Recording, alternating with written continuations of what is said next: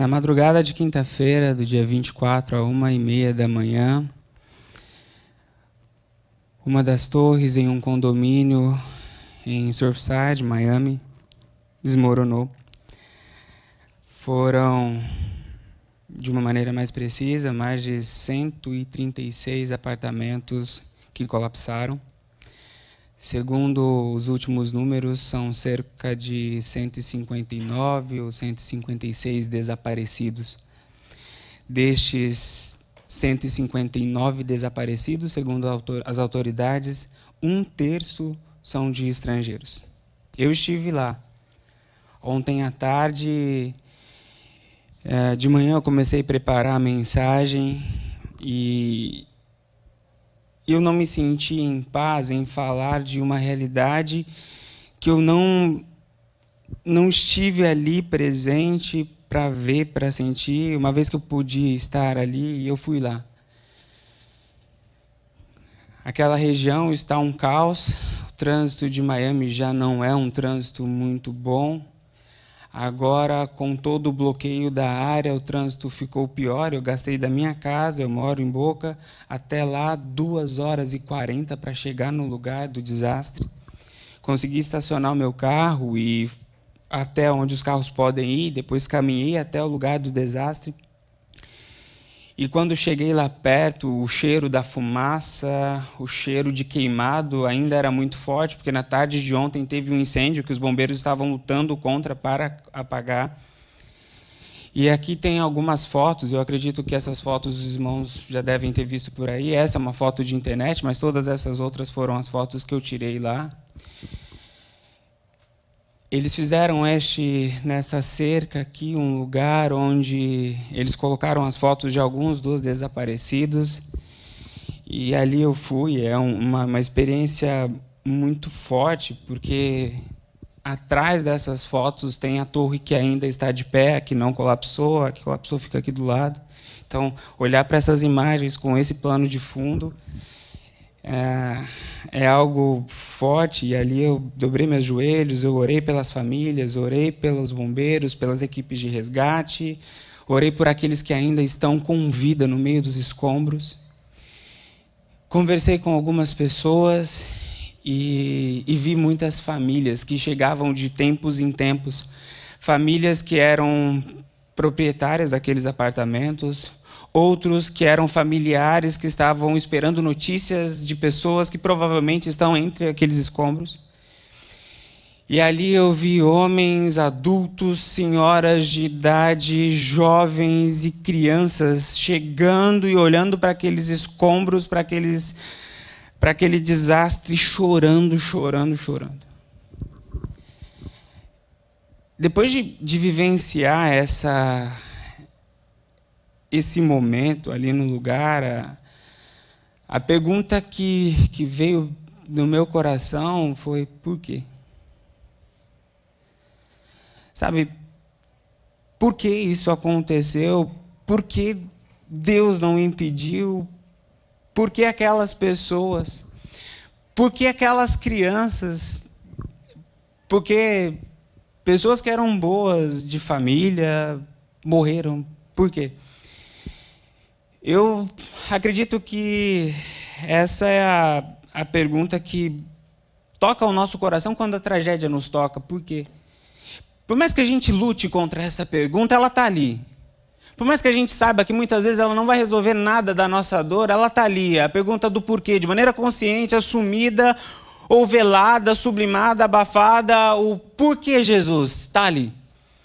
Quando a tragédia nos toca, essa é a pergunta que a gente faz. E o objetivo da mensagem de hoje não é fazer uma necrópsia, uma dissecação da, da dor do outro, da tragédia daquelas pessoas que passaram por aquela experiência, para que a gente tire lições nossa, para a nossa vida. Não. O objetivo dessa mensagem de hoje é, é conseguir encontrar numa conversa com Jesus palavras de esperança, para que quando as tragédias tocarem a nossa vida, ou chegarem ao nosso redor, para que a gente tenha palavras que, que acalmem o nosso coração e que nos permitam continuar caminhando e, ao mesmo tempo, nos permitam ajudar aqueles que choram, enxugar as lágrimas daqueles que estão em prantos. É, o objetivo da mensagem é essa. Eu não sei se você tem essa essa vontade, mas quando uma tragédia toca minha vida ou toca o mundo onde eu vivo, a vontade que eu tenho era colocar, é colocar um banco do meu lado e chamar Jesus para conversar. Falar: "Jesus, senta aqui. Eu preciso conversar com o Senhor." Parece que as coisas saíram dos trilhos. É, não está fazendo muito sentido o que está acontecendo. Explica para mim, por favor, porque a tragédia arrebenta a minha lógica. Eu não consigo entender. A mensagem de hoje é uma tentativa de sentar com Jesus para conversar sobre a tragédia. E nós vamos pegar uma passagem bíblica onde Jesus traz lições sobre o como enfrentar as tragédias da vida. E antes de falar qualquer coisa sobre o texto, eu gostaria de ler o texto com vocês. O texto se encontra em Lucas capítulo 1, capítulo 13, verso 1 até o verso 5.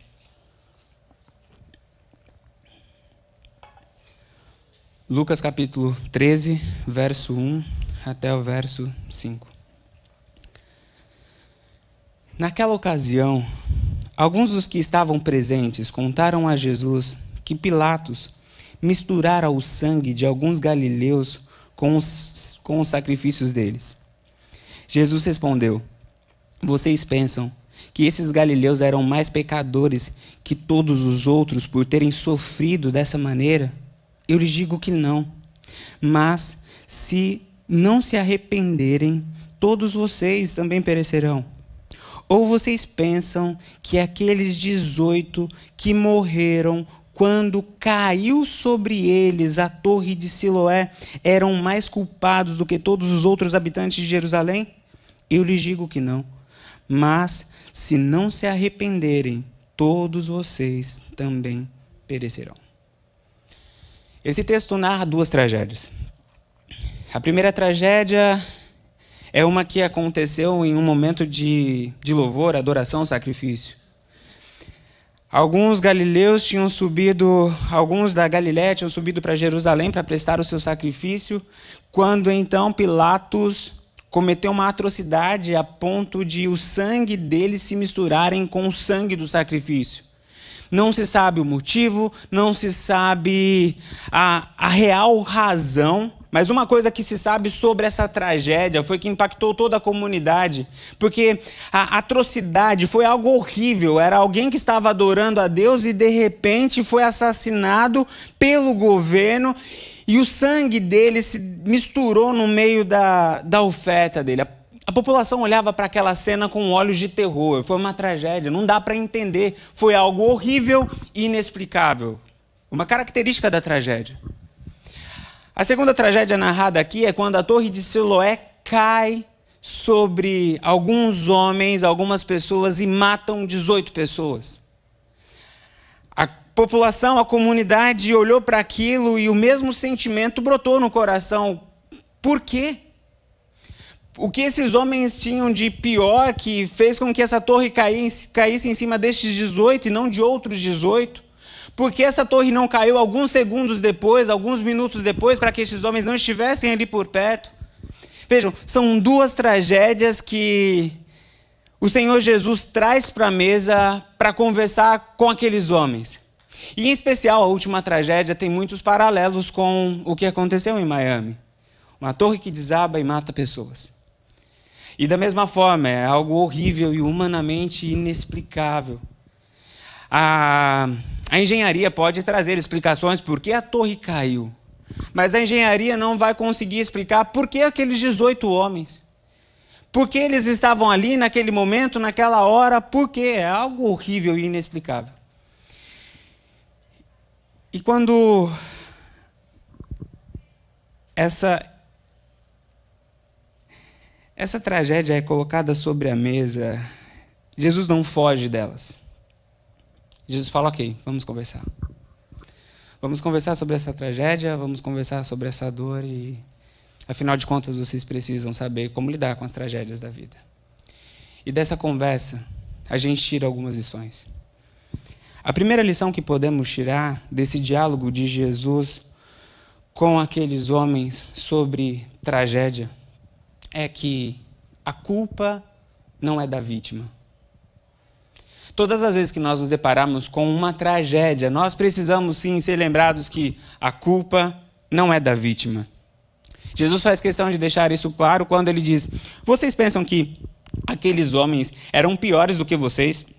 Tantos aquele, tanto aqueles que foram ah, mortos enquanto estavam prestando sacrifício, como também aqueles que foram mortos quando a torre caiu sobre eles. Vocês acham que eles eram piores e por isso eles mereciam aquela morte, por isso eles mereciam aquela tragédia? Jesus fala: Eu quero dizer para você que não, a culpa não é da vítima. Nós estamos, de uma certa forma, em pé de igualdade. O que nos sustenta é a graça e a misericórdia de Deus. E existem muitas pessoas que são muito piores, fazem atrocidades muito piores e ainda estão vivas. A culpa, portanto, em uma tragédia não é da vítima. Nós precisamos ter isso muito claro, porque existe dentro de nós aquilo que eu chamo de síndrome dos amigos de Jó. Quando, ao se depararem com a tragédia que aconteceu na vida de Jó, de ver os seus filhos mortos, os seus bens todos destruídos, a, a sua saúde totalmente deteriorada e eles olham para aquela tragédia, para aquela cena de horror. A primeira reação que eles têm é de tentar defender Deus, e na tentativa de defender Deus, eles atacam a vítima, eles atacam Jó. E quando nós vemos o texto de Jó, algo que fica claro é que a vítima não tem culpa. Mas que tragédias acontecem na nossa vida, independente de. Nós precisamos ter isso no nosso coração e isso precisa fazer parte da nossa fé. A mulher estuprada não é culpada. A criança que foi violentada, maltratada, não tem culpa. A família que está em destroços, a mãe que chora a destruição dos seus filhos, o pai que chora a destruição do seu lar, não é nosso papel chegar para ele e apontar o dedo e falar: é culpa tua diante do colapso, da tragédia do Covid, não, não é nosso papel dizer, ah, o Covid aconteceu porque a escola de samba pegou uma, um personagem, vestiu de Jesus e saiu arrastando, sendo arrastado por Satanás. É, isso não é certo, é, com certeza isso desagradou o coração de Deus, mas eu quero que os irmãos imaginem a, a mãe que perdeu seu marido, a mãe que perdeu seu filho pelo Covid, ouvindo que Deus matou o filho dela porque alguém teve a infeliz ideia de se vestir de Jesus e entrar na avenida de escola de samba. Imagine a esposa que perdeu seu marido, que era um servo de Deus, um homem fiel a Deus, porque e ouvi que ah, Deus matou o seu marido porque alguém entrou na escola de samba desse jeito. A nossa fé precisa ser mais madura do que isso. A nossa fé precisa fugir dessa realidade de culpabilização da vítima. A nossa, a nossa fé tem de ser uma fé que, quando não tiver respostas, tenha maturidade para se calar e simplesmente se colocar ao lado. O que Jesus nos ensina aqui é que a culpa não é da vítima. A nossa fé tem de ser uma fé mais parecida com a vida de Jesus.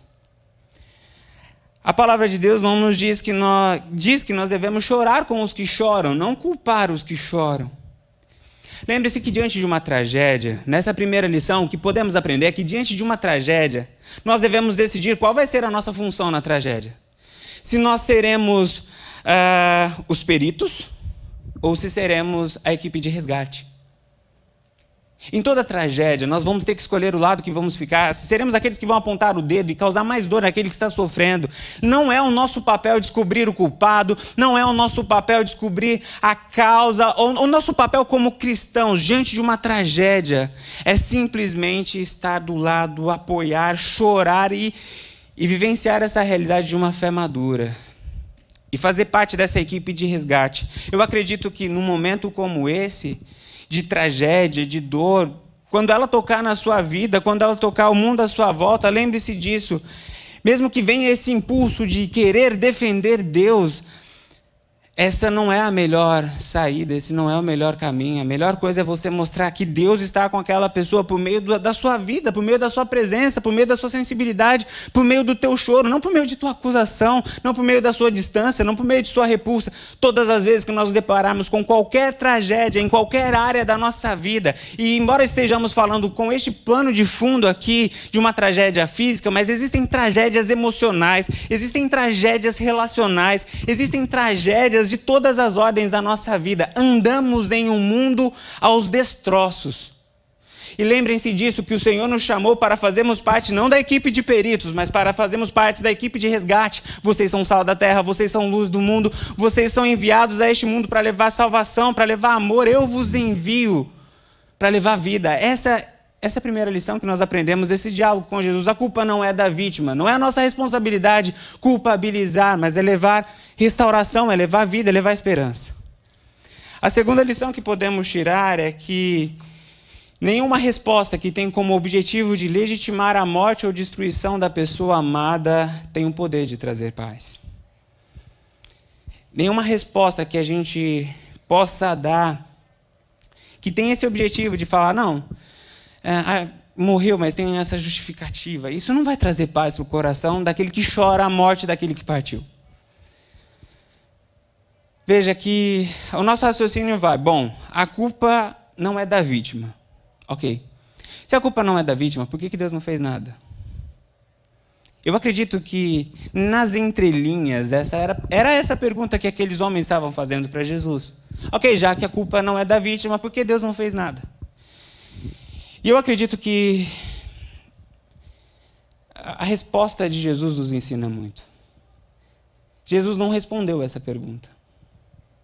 Jesus não falou, olha, aqueles homens morreram porque a política está desse jeito, o coração de Pilatos está desse jeito, ou então a arquitetura daquela torre estava comprometida, a estrutura daquela torre estava comprometida, ou então porque Deus quis. Não, ele não dá nenhuma resposta a essa pergunta. E sabe por que Jesus não dá nenhuma resposta para essa pergunta do por que Deus não fez nada? Porque nenhuma resposta que tenta legitimar a morte das pessoas que amamos tem o poder de trazer paz para o nosso coração. Morreu porque era justo morrer, não, não faz sentido, a gente, isso não acalma o nosso coração. A única coisa que pode acalmar o nosso coração é a esperança da vida. Veja, a, quando a gente olha para a história de Jesus, para a caminhada de Jesus, nós vemos Jesus encarando outras tragédias. Uma das tragédias que Jesus encarou foi a morte de Lázaro. E quando ele chega para ressuscitar Lázaro, ele sabia que Lázaro ia ressuscitar. E, e as irmãs de Lázaro chegam aos prantos, né, falando com Jesus. E uma das falas que chega das irmãs de Lázaro para Jesus é: Se o Senhor estivesse aqui, Lázaro não teria morrido. Em outras palavras, é onde o Senhor estava quando o, meu, quando meu irmão estava morrendo, onde o Senhor estava quando ainda tinha vida, porque o Senhor não estava aqui, por que o Senhor não, faz, não fez nada? Já que o Senhor amava tanto como diz que ama, por que, que o Senhor não fez nada? E é interessante que Jesus não respondeu a esse questionamento, a essa fala das irmãs. Por que ele não respondeu? Porque ele sabia que qualquer resposta que ele desse não seria capaz de aplacar a dor do coração daquelas irmãs.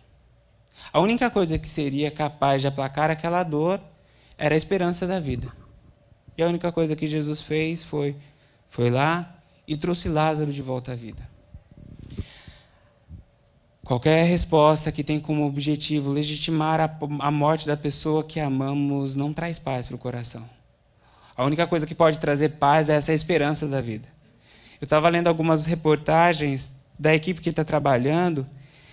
E uma das afirmações que me chamou muita atenção foi do chefe do corpo de bombeiro, Alan, e o sobrenome dele começa com C.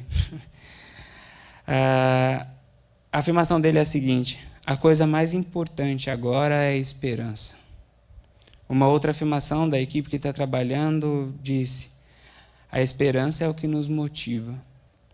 Veja, é essa resposta que o mundo precisa diante das tragédias, é a esperança de vida. No meio de uma tragédia, o que o mundo precisa não são de explicações lógicas, de uma explicação teológica, filosófica, mas é esperança de vida.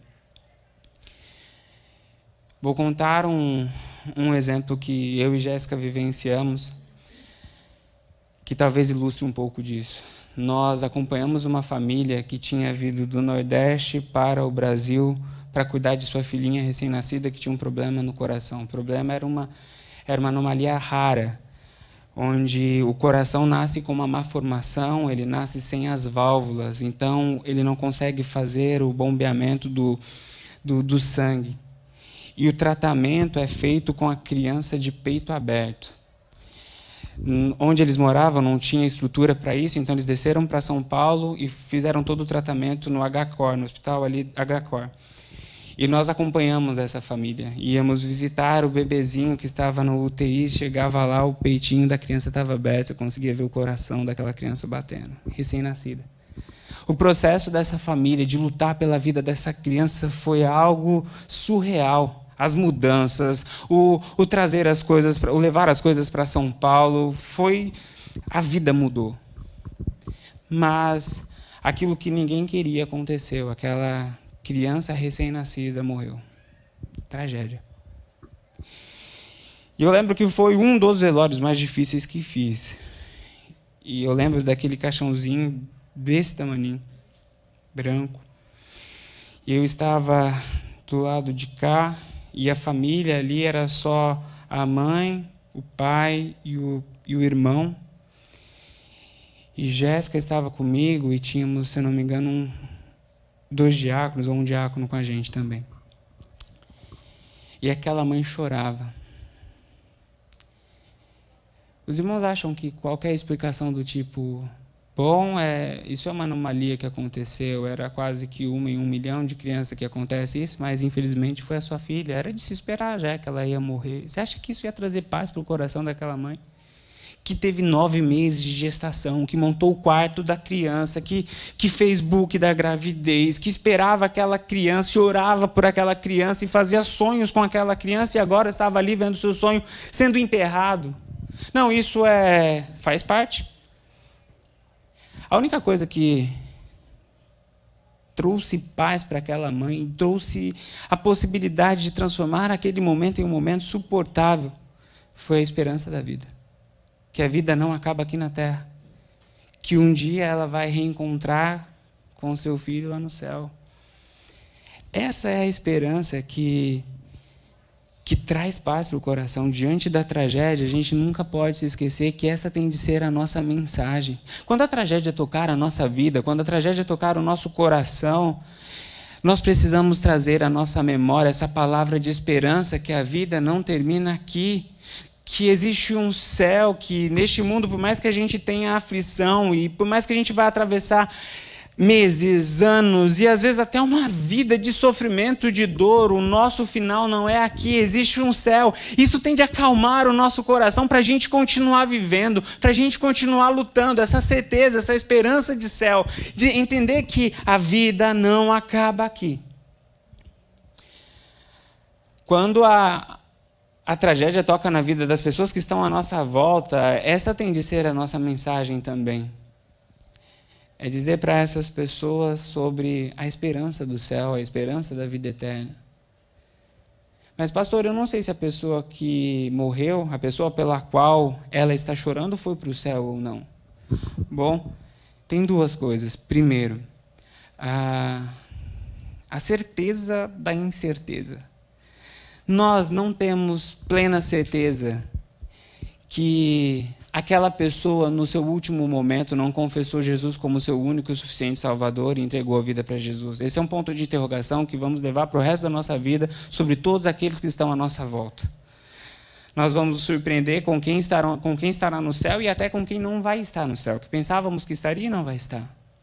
Portanto, independente disso, a nossa mensagem tem de ser de esperança, dizer, olha, existe um céu, E neste céu todos os salvos estarão lá. É isso que vai acalmar o coração, é isso que vai dar combustível para a pessoa continuar caminhando. Lembre-se que essa mensagem de esperança é para que ela seja para nós conforto, é para que ela seja para este mundo conforto, é para que muitas vezes aquele que não está conseguindo caminhar, aquele que já não consegue ver mais vida, consiga entender que em Deus há possibilidade de vida, mesmo que a pessoa só veja morte.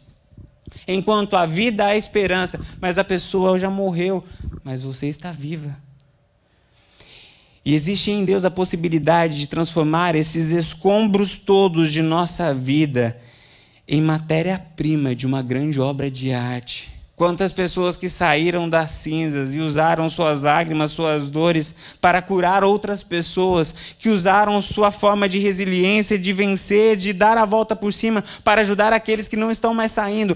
Essa é a nossa mensagem, é exatamente isso que Jesus está, está nos ensinando. Ele não sai à defesa de Deus, ele não vai dar uma explicação lógica, mas muito pelo contrário, ele traz a esperança, ele traz a perspectiva do céu. A terceira lição que a gente pode tirar deste diálogo de Jesus com os homens é a importância da sensibilidade.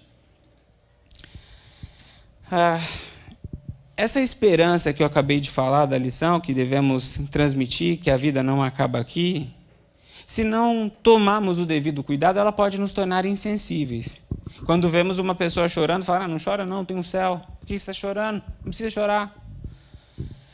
Mas essa nossa esperança não pode nos tornar insensíveis, muito pelo contrário, tende a aguçar a nossa sensibilidade, tende a abrir os nossos ouvidos, abrir o nosso coração para sentir a dor do outro, para termos mais compaixão, para de fato conseguirmos chorar um choro que não é nosso, mas que se faz nosso por conta da, do Cristo que vive em nós, que morreu por nós, que sofreu por nós e nos permite chorar dores que não são nossas. Jesus ensina isso, trazendo para nós essa realidade da importância da sensibilidade. Isso é apresentado no texto de uma maneira muito discreta, quando Jesus fala do sofrimento daqueles que, que morreram nas mãos de Pilatos ali, quando ele diz a forma cruel, ou seja, ele não apenas vê como números, são pessoas e não apenas foi uma morte, ele sabe da dor que envolveu o processo de morrer.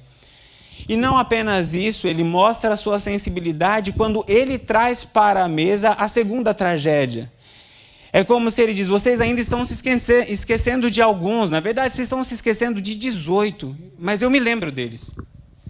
A gente consegue ver a sensibilidade de Jesus nessas palavras, mas a gente consegue ver a sensibilidade de Jesus em outros momentos. Trazendo de novo o exemplo de Lázaro, é impressionante a atitude de Jesus. Quando Jesus chega perto das irmãs de Lázaro. E as irmãs de Lázaro contam para ele ah, sobre a morte, sobre o processo de morrer de Lázaro. A Bíblia registra o menor versículo bíblico: Jesus chorou. O choro de Jesus ali é um ponto de interrogação para muitos. Por que Jesus chorou? Se existe a esperança do céu, por que Jesus chorou? Se ele sabia que Lázaro seria ressuscitado, ele, ele seria trago de volta à vida. Por que Jesus chorou? Eu acredito que Jesus chorou para nos ensinar que a nossa fé não pode ser uma fé insensível. A nossa fé tem de sentir a dor do outro. A compaixão tem de ser um atributo nosso. A compaixão, a sensibilidade, a nossa fala tem de expressar essa essa sensibilidade real, viva, verdadeira que toca o nosso coração. E eu temo por isso em nossos dias. O Covid veio e ele deixou algumas sequelas. Algumas pessoas que foram contaminadas pelo Covid dizem que perderam paladar. Outras dizem que perderam muito de sua energia, não conseguem mais fazer o que fazia.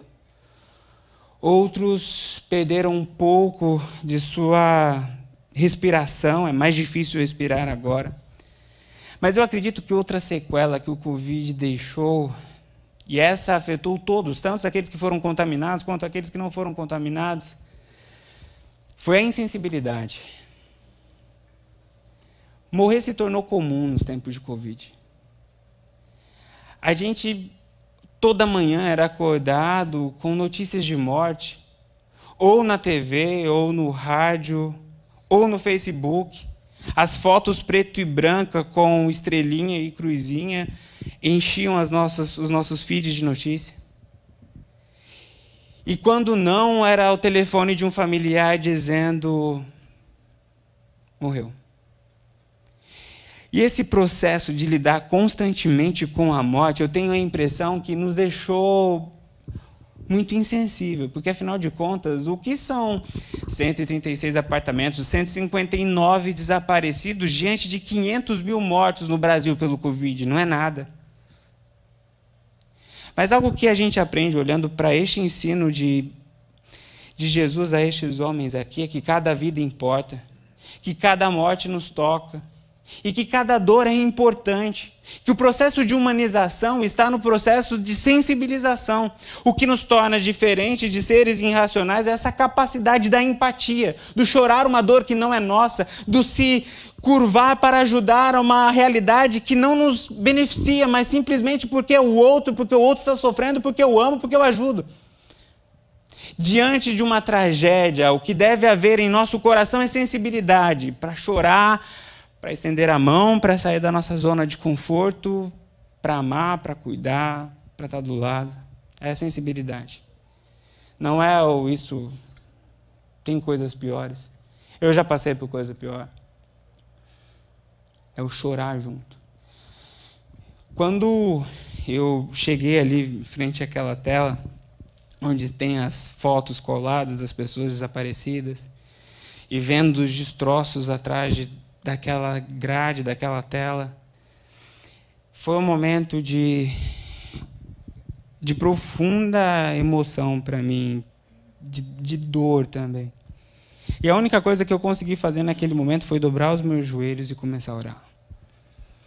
E eu comecei a orar pela, por aqueles que ainda estavam nos destroços com vida, pelas famílias que estavam chorando essa agonia do saber se está vivo, se está morto, por aquelas famílias que já receberam a notícia de morte, por aqueles que estavam trabalhando no resgate, por todos que estão envolvidos nesse processo. E eu comecei a orar.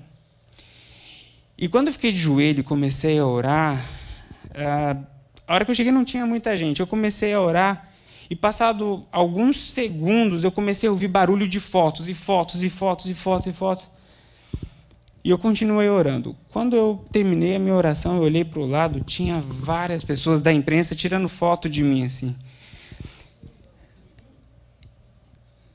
E aquilo me gerou um ponto de interrogação.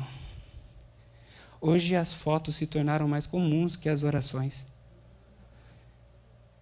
Hoje os emotions, as carinhas com lágrimas se tornaram mais comuns do que o choro verdadeiro a gente vive numa comunidade das imagens e de pouca sensibilidade.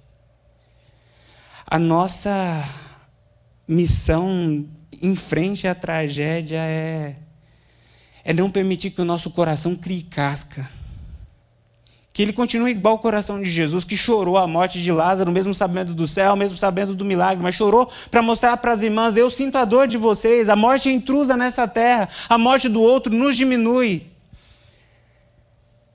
Quando eu levantei, uma repórter veio conversar comigo e a primeira pergunta que ela fez é: Você é familiar? E eu falei: Não. A segunda pergunta foi: Então por que você estava de joelho orando? E a minha resposta para ela foi: é porque eu acho que é isso que Jesus faria. Eu acho que Jesus ia estar aqui orando. Eu acho que Jesus ia estar aqui chorando. Sabe, eu acho que é, é, isso, sabe, que a gente precisa cultivar na nossa caminhada aqui na Terra. A tragédia vai tocar a gente e parece que ela tem se tornado cada vez mais comum no nosso dia a dia a gente tem acordado cada vez com notícias piores, de formas piores, e a gente se assusta com a atrocidade, com os números. Mas o que a gente não pode perder no nosso coração é essa sensibilidade de, de sentir a dor do outro. Nós precisamos ser sensíveis às pessoas que estão do nosso lado. E não apenas com aqueles que estão na tragédia, mas muitas vezes tem tragédia acontecendo dentro da nossa casa que nós estamos insensíveis. Às vezes tem filhos que estão lutando contra a depressão e os pais estão insensíveis. Às vezes tem esposas que estão em, em, em processo de adoecimento e os maridos estão insensíveis. Nós não podemos ser insensíveis. O que o nosso coração precisa refletir é o coração de Cristo, que olha a dor do outro, que chora a dor do outro, que chora o choro do outro. E é fato que muitas vezes as, as tragédias nos roubam palavras. A gente não tem palavra, não dá para explicar. O que você vai dizer para uma mãe que está sofrendo a dor da partida do filho? Às vezes você não tem palavras. O que, que você vai falar?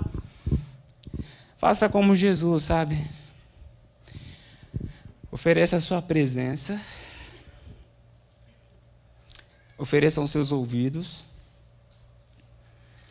E ofereça as suas lágrimas. Quando lhe faltar o que dizer, entregue sua vida. Eu estou aqui do seu lado. A presença é terapêutica. O abraço é terapêutico.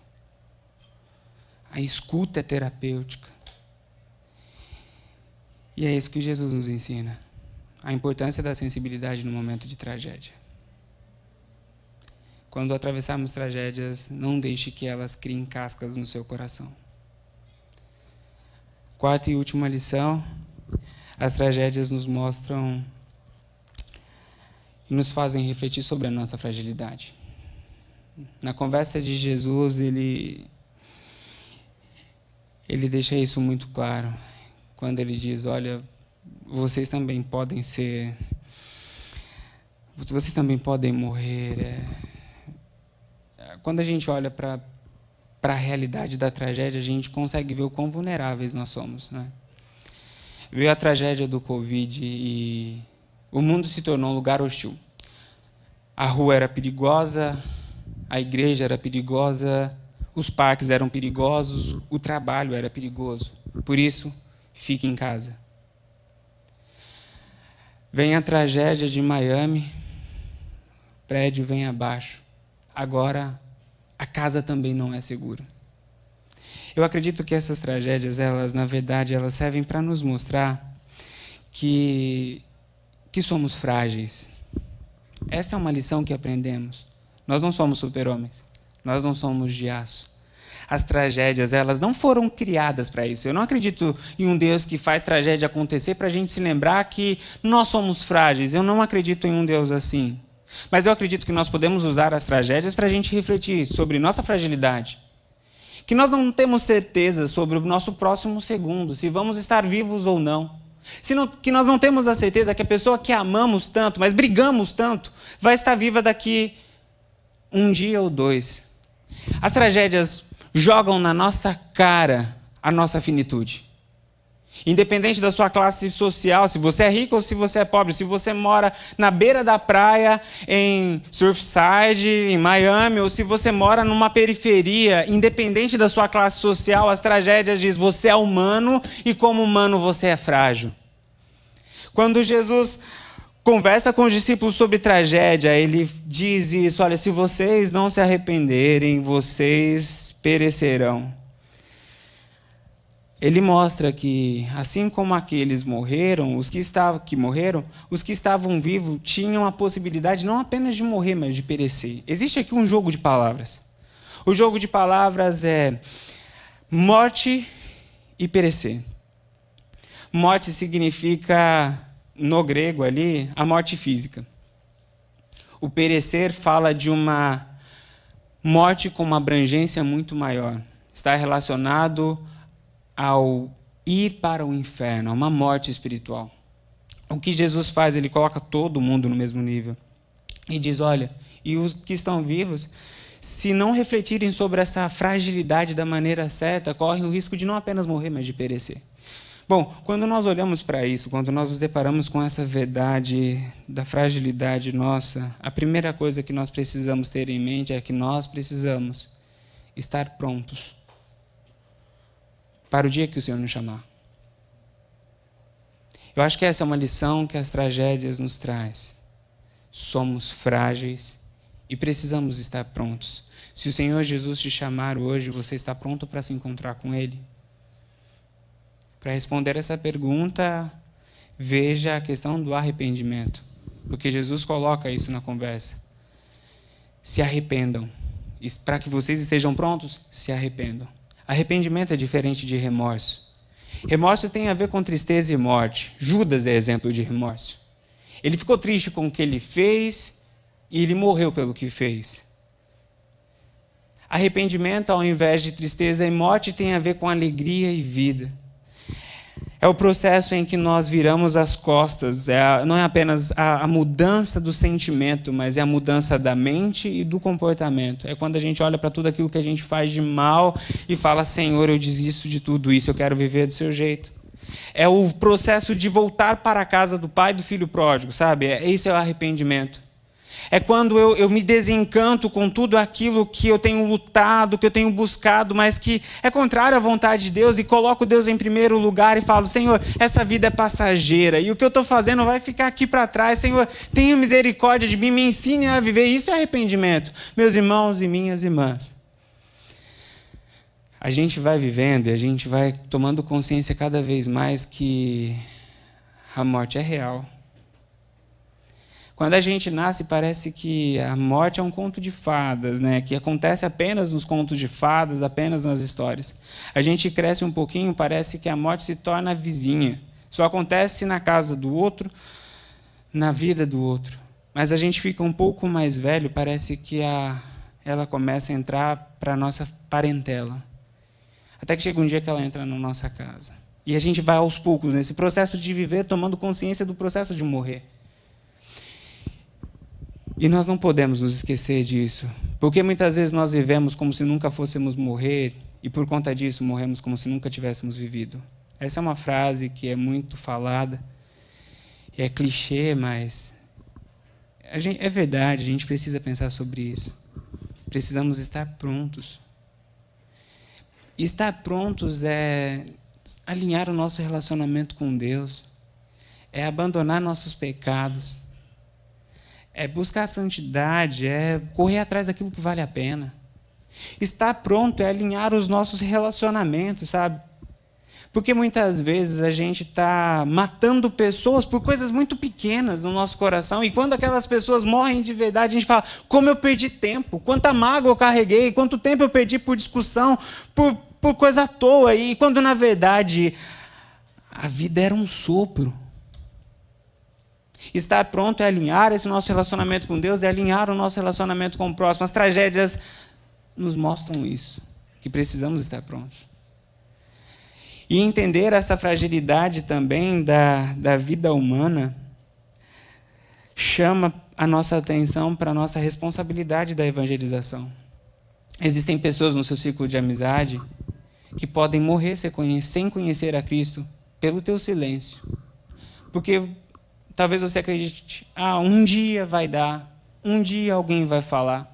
Mas pode ser que este dia de falar é hoje, e se você desperdiçar, essa pessoa nunca mais vai ouvir a, sobre a palavra de Deus, e ela vai partir sem a salvação. Essa é uma responsabilidade nossa. Quando a gente olha para este texto aqui, não apenas esses versículos, mas segue o diálogo que acontece de Jesus com os homens, com os discípulos, algo que fica muito claro é: vocês precisam estar conscientes sobre o fim e que vocês vão ter de prestar contas neste fim. E o prestar contas sobre o que vocês fizeram com a vida de vocês e sobre o que vocês fizeram com o que eu coloquei na vida de vocês para abençoar a vida dos outros. Meus irmãos e minhas irmãs, eu acredito que este é um tempo da gente parar e pensar. Eu acredito que a tragédia, eu acredito que a morte, a enfermidade, nos faz pensar. Ela tende a nos fazer pensar. E eu quero terminar com um testemunho que a gente vivenciou na sexta-feira.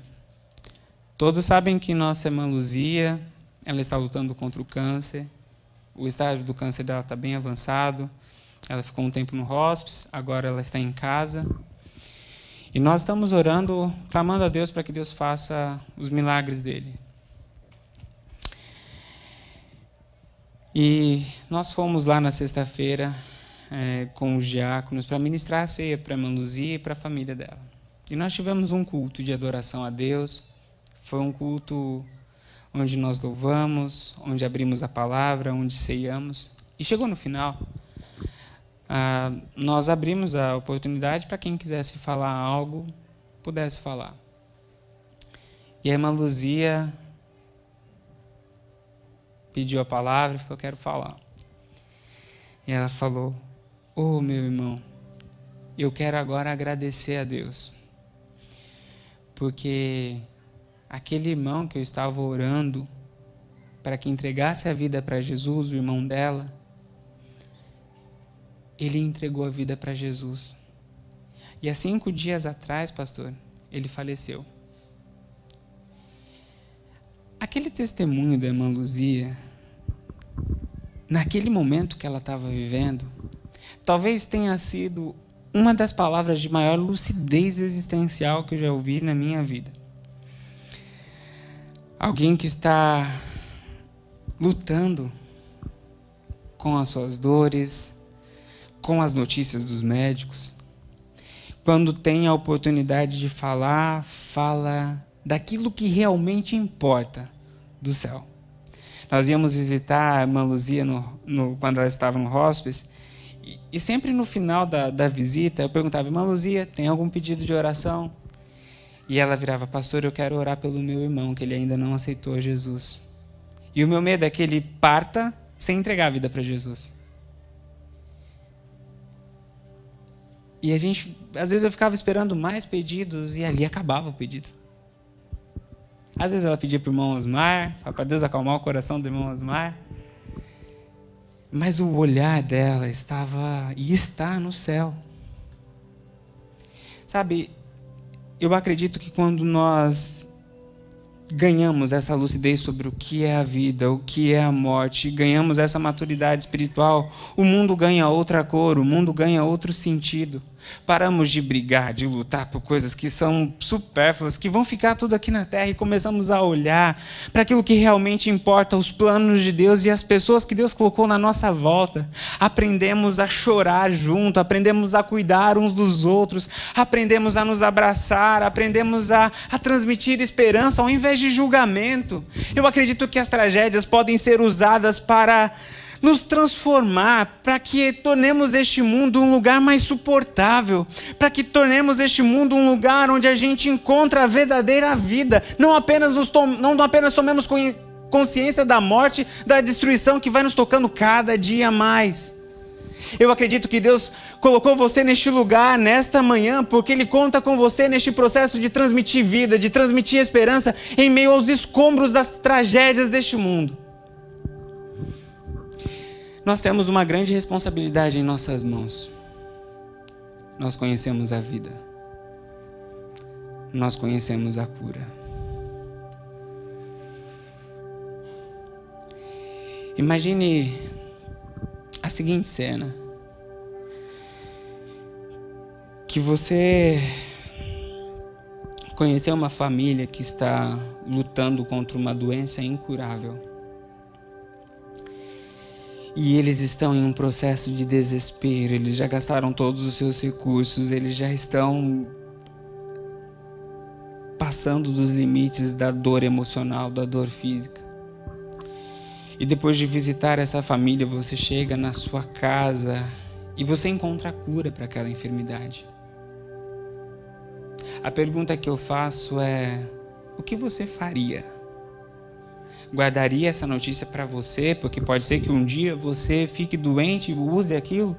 Ou você voltaria para aquela casa de choro, de dor e de morte e diria: Ei, eu tenho a cura eu tenho aquilo que vai mudar, eu tenho aquilo que vai trazer esperança, eu tenho aquilo que, que vai mudar a realidade de choro em realidade de alegria, a realidade de morte em realidade de vida. O que você faria? Guardaria isso para você ou iria compartilhar? Eu tenho certeza que todos nós aqui, humanos como somos, cheios do amor de Deus no nosso coração, o que faríamos é exatamente isso. Iríamos para aquela mãe e diríamos: Não chore mais, porque a cura chegou. Eu estou aqui para trazer vida, eu estou aqui porque a vida vai entrar neste lugar.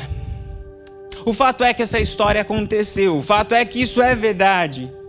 Existem em nosso meio, em, nossas, em nosso ciclo de amizades, pessoas que estão caminhando para a morte, existem pessoas que estão vivendo realidades de tragédia e nós temos a esperança, nós temos a cura, nós temos a vida.